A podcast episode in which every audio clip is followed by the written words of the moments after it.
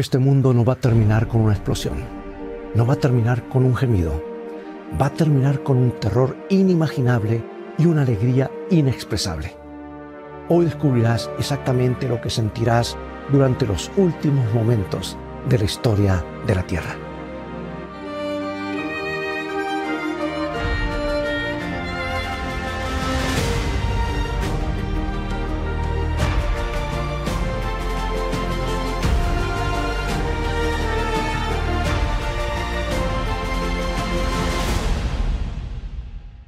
El final comenzará en silencio, solo una nube que parece del tamaño de la mano de un hombre, que aparece en el cielo proveniente de la dirección de la constelación de Orión. Es cierto que habrá mucha conmoción en el suelo. Las plagas estarán cayendo. De hecho, naciones enteras temblarán por plagas devastadoras y conflictos mortales. Pero los últimos momentos de la historia de la Tierra realmente comienzan con esa pequeña nube y lo primero que sentirá el ser humano es solo curiosidad. Alguien en un barco en el mar, escaneando el horizonte, lo notará. ¿Qué es esa nube de, aspecto extraño? Parece más redonda y brillante que las otras nubes del cielo. Alguien que esté esperando que aterrice el avión lo verá. Alguien que simplemente mira al cielo en un sueño lo verá. Al principio solo tendrán curiosidad, ¿Qué es esa nube de aspecto extraño? Pero entonces sus ojos se agrandarán. La nube parece estar, sí, se está moviendo. Está creciendo más grande. Parece estar acelerando hacia el planeta Tierra. Y en unos momentos, más y más personas están mirando hacia el cielo. Están señalando, están exclamando. Es más que curiosidad lo que sienten. Es una extraña premonición. La gente ha visto ante fenómenos inusuales en los cielos conocen la aurora boreal, la lluvia de meteoritos y las rayas que producen los cometas. Pero esto es diferente. ¿Podría ser un ovni? ¿Podría ser algún arma militar secreta? La noticia corre como la pólvora. Una madre joven que mesa a su bebé para que se duerma recibe una llamada de su esposo en la oficina. ¿Has escuchado? ¿Lo has visto? La mujer se acerca rápidamente a la ventana de la sala y mira hacia arriba. Ahí está, aprieta a su hijo con fuerza contra el pecho. Un taxista sigue tocando la bocina porque el tráfico de, adelante se detuvo repentinamente. La gente sale de sus coches justo en medio de la calle. Finalmente abre la puerta y está a punto de gritar maldiciones a los conductores de que están adelante cuando los ve señalar y mira hacia arriba. Su boca se congela abierta. Los escolares en los patios del recreo dejan de jugar y se quedan mirando. Los trabajadores de la construcción dejan caer sus herramientas y miran hacia arriba. Cada vez más personas salen corriendo, vaciando restaurantes, teatros, centros comerciales. La nube sigue haciéndose más grande y más brillante. La gente no puede quitarle los ojos de encima. ¿Qué es esto que están viendo? Están viendo el cumplimiento de una promesa que hizo Jesucristo le dijo a sus seguidores que justo después de las perturbaciones finales de la naturaleza que marcan el tiempo del fin, sucedería esto y está registrado en San Mateo 24:30. Entonces aparecerá la señal del Hijo del Hombre en el cielo, y entonces lamentarán todas las tribus de la tierra y verán al Hijo del Hombre viniendo sobre las nubes del cielo con poder y gran gloria. Mientras tanto en la tierra comenzarán a caer las siete últimas plagas el mundo será un caos. Será imprescindible comenzar a ascender para estar con Jesús. Y esa nube que el cielo, eh, en el cielo que sigue creciendo es porque Jesús regresa a la tierra. Esta vez Él viene no como un humilde carpintero de Nazaret, no como un rabino galileo, sino como Rey de Reyes y Señor de Señores. Esa nube en el cielo se vuelve cada vez más brillante, porque esta vez Cristo viene con poder y gran gloria, y el libro de Salmos dice que es nubes de ángeles, billones de millones. Y esta vez todos los seres humanos del planeta serán testigos de su llegada, de su arribo. El apóstol Juan nos asegura en Apocalipsis 1.7, He aquí que viene con las nubes y todo ojo le verá y los que les traspasaron, y todos los linajes de la tierra harán lamentación por él Sí, amén. Así dice este versículo. Durante los primeros momentos, a medida que la nube se acerca a la tierra, más y más personas dejan de hacer lo que están haciendo. Más y más personas levantan la cara, su rostro, y más y más personas quedan paralizadas por la vista, por lo que ven, hasta que toda la humanidad está mirando. Jesús dijo que su venida sería como un relámpago que viene del este y resplandece por todo el cielo hasta el oeste. En otras palabras, rodea el globo. Tenemos un pequeño vistazo de cómo es eso cuando llegan los Juegos Olímpicos o la Copa Mundial de Fútbol, ¿verdad? Miles de millones de personas se sientan mirando sus televisores mientras estos eventos les llegan en vivo vía satélite. Ahora es como si todo el mundo estuviera integrado en un sistema de comunicación. Bueno, la segunda venida de Dios, viniendo a nosotros en vivo a través de su propio tipo de satélite, Él se proyecta a sí mismo alrededor del mundo y cada individuo se encuentra mirando al cielo. Primero solo hay curiosidad, luego una extraña premonición, pero a medida que se acerca la nube, la gente recupera el aliento, el pulso se acelera. Y mirando este espectáculo en los cielos, la gente comienza a ver las formas de los ángeles alrededor de los bordes de la nube. Ángeles girando en vuelo, hay millones de ellos. Forman un patrón deslumbrante de blanco contra el cielo azul. Y en el centro de este remolino hay algo, alguien todavía demasiado brillante para distinguirlo. Ahora llega un momento decisivo para los habitantes del planeta Tierra. Ahora que está claro que Dios mismo de alguna forma está en camino para visitarnos, la humanidad se divide en dos grupos distintos hermanos y amigos. Esto no es nada de rapto secreto, es el evento más visible, estridente, el más glorioso de todos los tiempos. Hasta ahora casi todo el mundo ha sentido las mismas emociones, pasado de la curiosidad a una sensación de premonición y al impacto de reconocimiento. Pero a medida que la gloria de este rey que y regresa inunda el mundo, algunos sienten una alegría inexpresable y otros un terror inimaginable. Algunos de los rostros que contemplan ese nuevo sol resplandeciente en los cielos palidecen algunas personas comienzan a temblar, sus rodillas ceden. Están horrorizados, porque en un instante saben que han pasado la vida huyendo de esta santa presencia. Han desviado sus llamamientos, lo han ignorado de mil maneras diferentes y ahora se dan cuenta de que es demasiado tarde. Es demasiado tarde para decir sí. Es demasiado tarde para responder al amor divino. En algún lugar, una joven deja caer su maletín y se derrumba en una acera. Ha estado viviendo la vida en el carril rápido. Estaba seguro de que ganaría su primer millón a los 35 años o antes, pero ahora se da cuenta de que no ha invertido absolutamente nada en el área de la vida que más importa.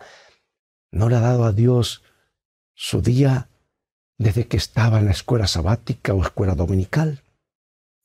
Y así, esta nube ardiente que desciende sobre la tierra parece estar aplastando al joven. Ha colapsado porque de repente se dio cuenta que todo lo, todo se iba a perder. Y eso es demasiado, demasiado tarde. Algunas personas encontrarán la aparición de Jesucristo en toda su majestad como una sorpresa aterradora. Y comenzarán a correr, corriendo locamente de aquí a allá, tratando de alejarse de esa luz cegadora. Y el apóstol Juan vio la reacción de este grupo en una, en una visión y nos dice Apocalipsis 6, y los reyes de la tierra y los grandes, los ricos, los capitanes, los poderosos, y todo siervo, y todo libre, se escondieron en las cuevas y entre las peñas de los montes, y decían a los montes y a las peñas, caed sobre nosotros, y escondednos del rostro de aquel que está sentado sobre el trono y de la ira del Cordero porque el gran día de su ira ha llegado. ¿Y quién podrá sostenerse en pie? Los corazones culpables hacen que la gente tenga miedo. Sus propias fechorías los acusan. Intentan huir de Dios. Pero como realmente no hay lugar para esconderse, terminan esperando que las rocas caigan sobre ellos y les aplasten la vida. Sus abrumadoras emociones los hacen suicidas. Mejor acabar con todo que enfrentar al rey en su, trono. y sus oraciones desesperadas son contestadas. Los impíos, nos dice la Escritura, son destruidos con el resplandor de su venida, a medida que esa nube se acerca más y más y esa gloria se torna imposible de resistir. Dice que los elementos comenzarán a arder. Su terror es insoportable y termina en muerte. Esto es lo que experimentará un grupo de personas durante los minutos finales de la historia de la Tierra. Pero resulta que otro grupo experimenta algo totalmente diferente. En algún lugar, frente a un edificio de apartamentos en ruinas, una mujer joven agarra a su pequeño hijo y lo levanta en sus brazos. Mira, Johnny, grita, Él viene. Realmente está sucediendo. Jesús está aquí. Esta mujer lleva en sus brazos las cicatrices de muchos años de adicción a las drogas, pero en su corazón lleva las cicatrices de demasiadas relaciones rotas con demasiados hombres. El niño en sus brazos nació fuera del matrimonio, pero también hay una fe creciente dentro de esta joven, porque en su desesperación se volvió al único, hacia el único al que parecía importante o importarle. Ella puso su vida miserable en las manos de Jesucristo. Ella lo aceptó sin reservas como su Salvador. Parecía que no tenía casi nada para darle, pero dio todo lo que tenía. Y ahora ella está allí. Allí está Él, arriba de ella en el cielo. Y en ese instante ella sabe que ha sido rescatada. Ella sabe que la eternidad está solo a unos minutos de distancia. Y ella comienza a pensar en cómo debe ser la vida en el cielo y, es demasiado. Las lágrimas corren por sus mejillas y ella solloza incontrolablemente. Ella no puede contener tanta alegría. En algún lugar, de pie junto a un banco del parque, una pareja de ancianos se abraza mirando hacia arriba. Intentan hablar, pero no pueden. Simplemente siguen sacudiendo la cabeza con asombro. Pero sienten el vínculo tácito de la fe que comparten los ha ayudado mucho. Tiempos de dificultades financieras y enfermedades, momentos en que sus hijos se desviaron de la fe, y luego estaba la muerte de su amada hija. Esa tragedia pareció cerrar el rostro de Dios fuera de sus vidas. Tardó mucho en recuperarse del golpe, pero al final simplemente no pudieron dejar su fe. Tenían que seguir confiando en su Señor. Tenían que mantener sus vidas en sus manos. Y ahora finalmente el día de la gloria está aquí.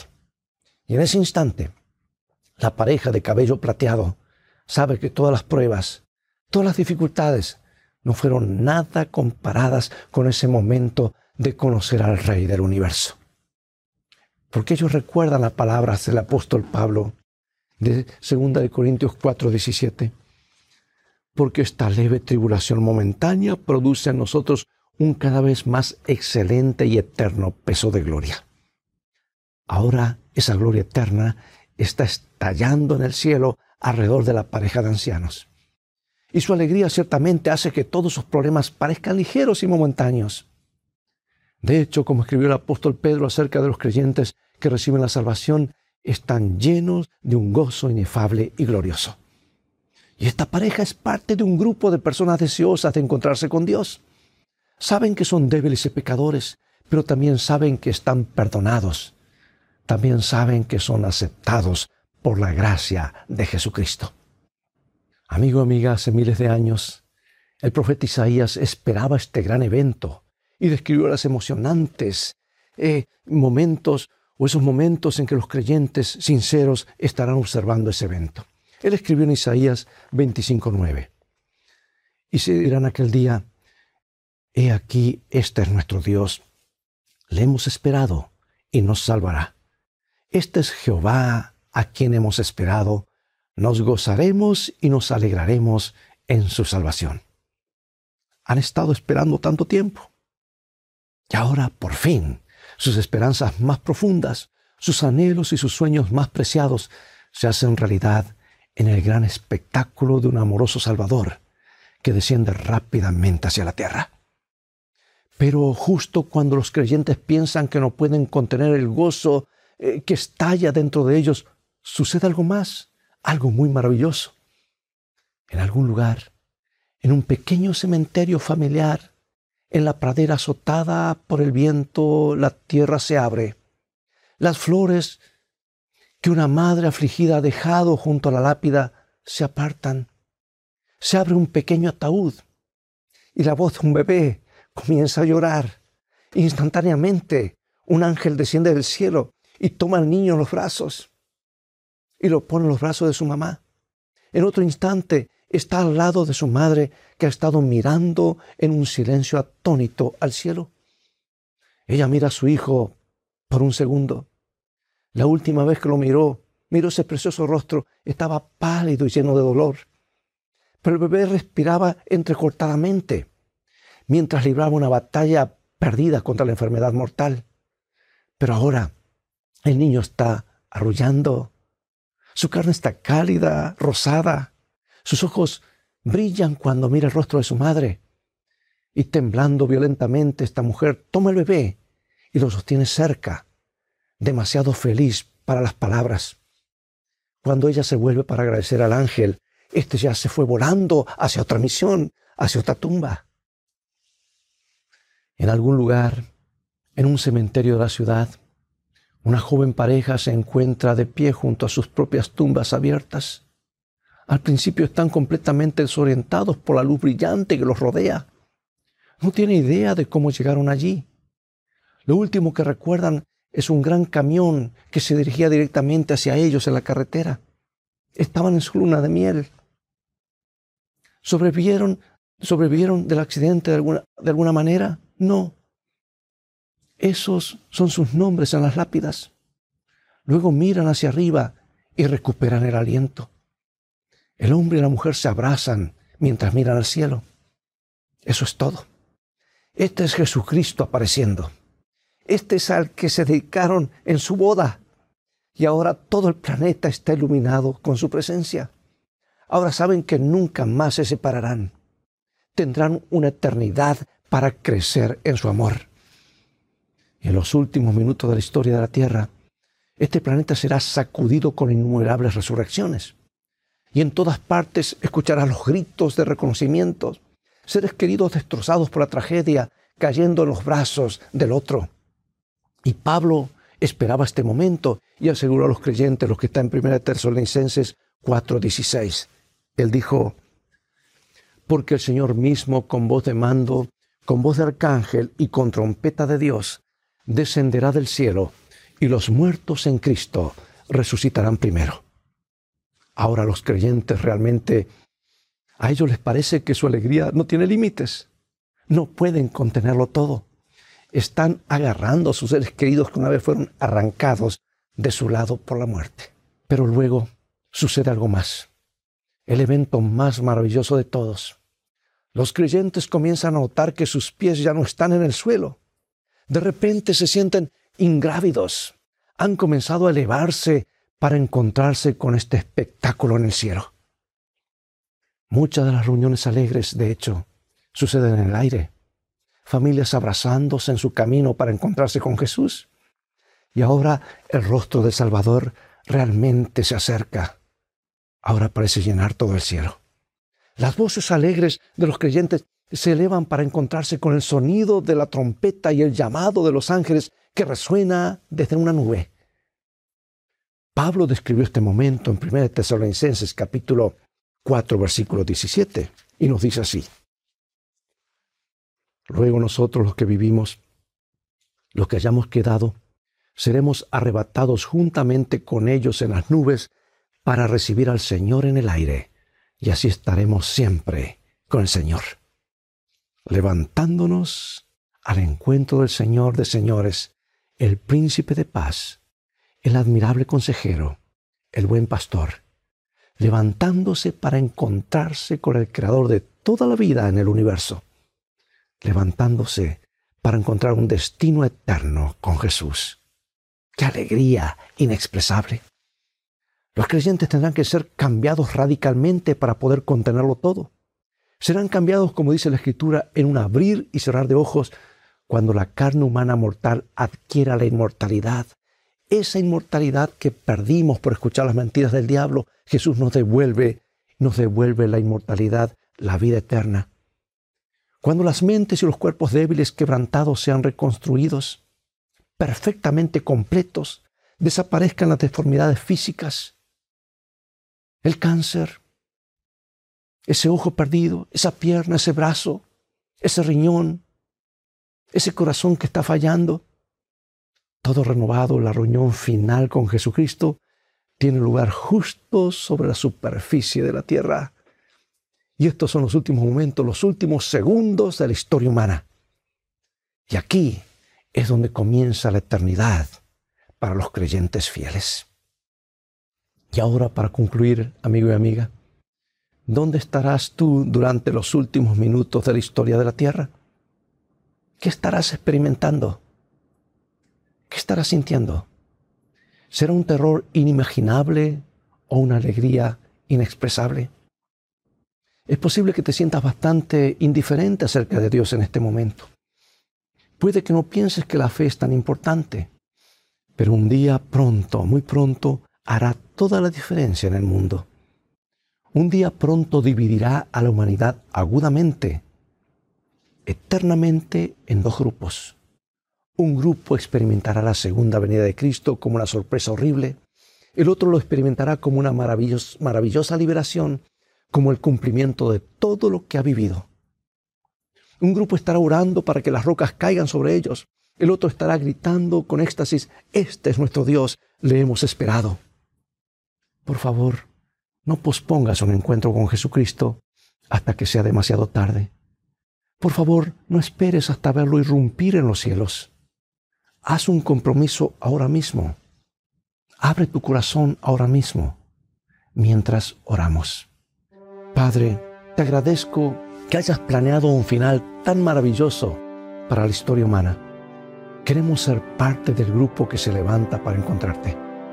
Así que ahora nos arrodillamos ante ti. Somos seres humanos pecadores que necesitamos un Salvador. Aceptamos el sacrificio de Cristo que Cristo hizo por nosotros. Lo aceptamos como el Señor de nuestras vidas. Guárdanos en tus manos. Te lo pedimos en el nombre de Jesús. Amén.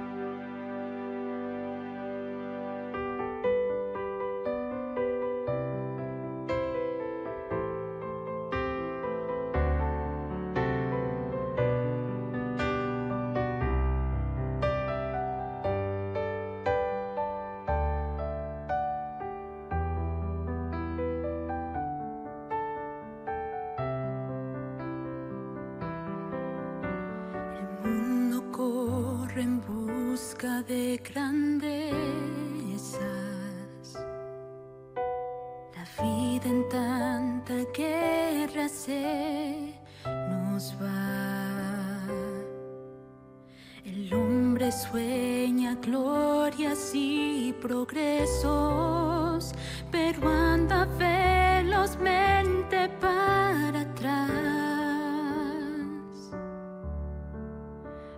concede gloria verdadera.